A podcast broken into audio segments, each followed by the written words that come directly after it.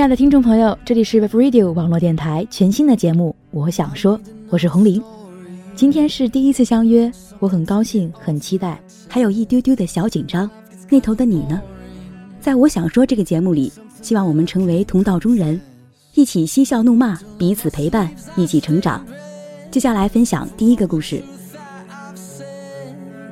by it honestly, I swear. Thought you saw me wink, no, I've been on the brink, so tell me what you want to hear.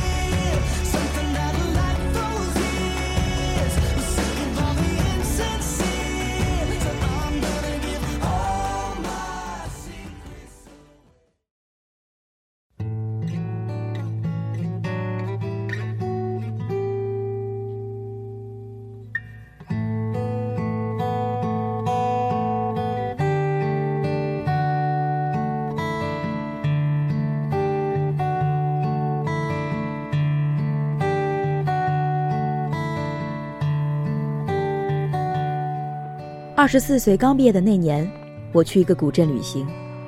夜晚，一个人坐在楼下的沙发上，除了我之外，仅有一个老板坐在柜台前。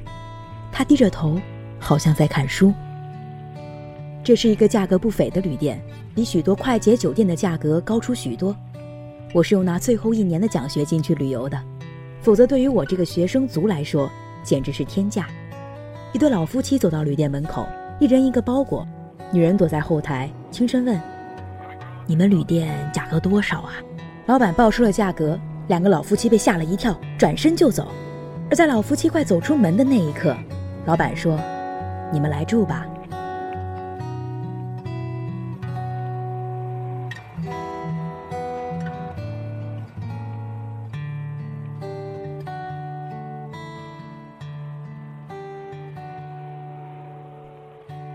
我不知道老板最后给了他们什么价，但一定是很低的。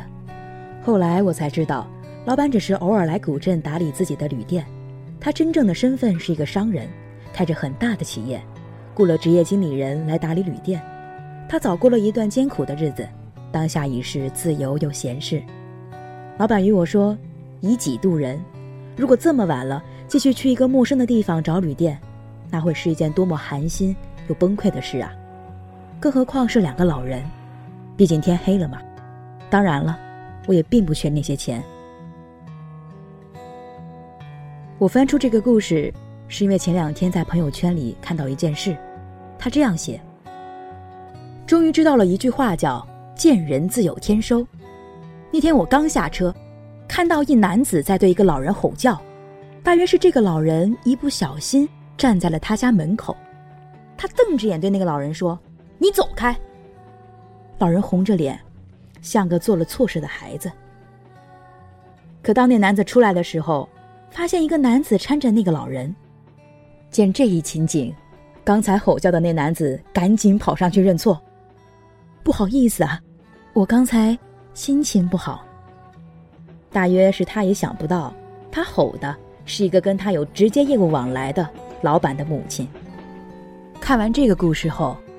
我笑着回复那位网友：“每一只螃蟹总有一天会碰到坚硬的石头，轻则断脚，重则送命。”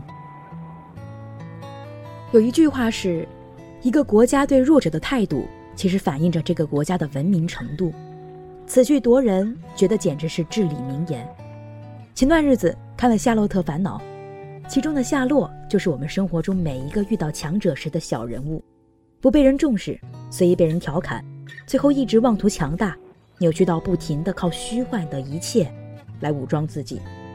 你可以说夏洛是因为内心不够强大，但是当你的人生无数次被人挤到角落里的时候，你也会希望有那么一点点的阳光，可以温暖你的内心，哪怕是皮肤也好。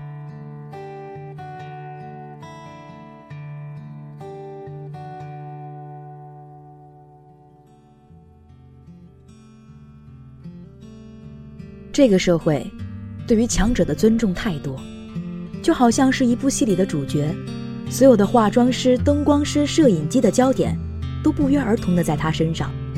他可以随意的摆设自己，表达情绪，甚至于乐观的时候可以更改剧本，也无可厚非。而弱者，大多数时候只是那个根本没有特写的群众演员，吃着盒饭，没有经纪人，甚至于随时都有可能被撵走，而要不到工资。我刚进单位的时候，只是一个刚毕业的小姑娘，什么都不懂。那些年，我在农村工作，每天都过着背朝黄土的日子，最多的一天从早上六点一直干到晚上六点。但我印象最深刻的是，那段时间单位的领导在每个下雪的日子里，总会送我和另一个年长的师傅下班。当时我还没有买车，镇域的公交还算方便。只是领导一直说，没有领导与下级之分，大家都是朋友嘛。但要知道，我家与他家跨越整整一个县城，如果他不送我下班，大可以提早回家一个多小时，并且我家是市区的最中心地带。每天的堵车常常会让人有弃车而去的想法，但那位领导就是这样送完我，然后送另一个师傅到家。那是我毕业之后感受到的最强烈的温暖，因为在这之前，我几乎做好了江湖险恶的准备，打算披一件铠甲，装一身刺，在别人攻击的时候随时还击。而我碰到的那位领导，让我放下铠甲，懂得了工作的时候是可以真诚、善良。和勇敢的，我的领导现在还是一个小领导，但据我所知，他的口碑一直特别好，拥有了许多他所该得的荣誉，许多人说起他都是带着赞美的。于人来说，这也足够证明你的教养。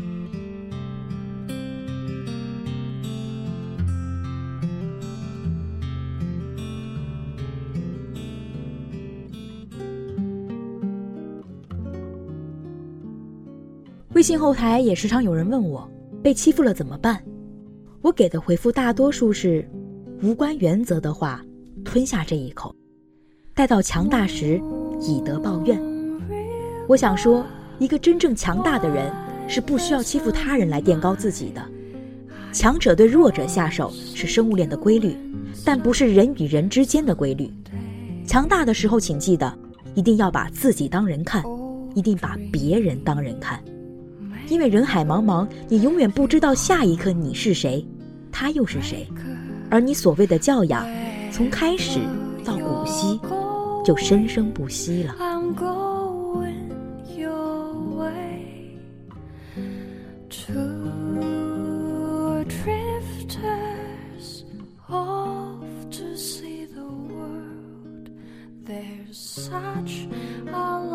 好的，今天的故事就讲到这儿。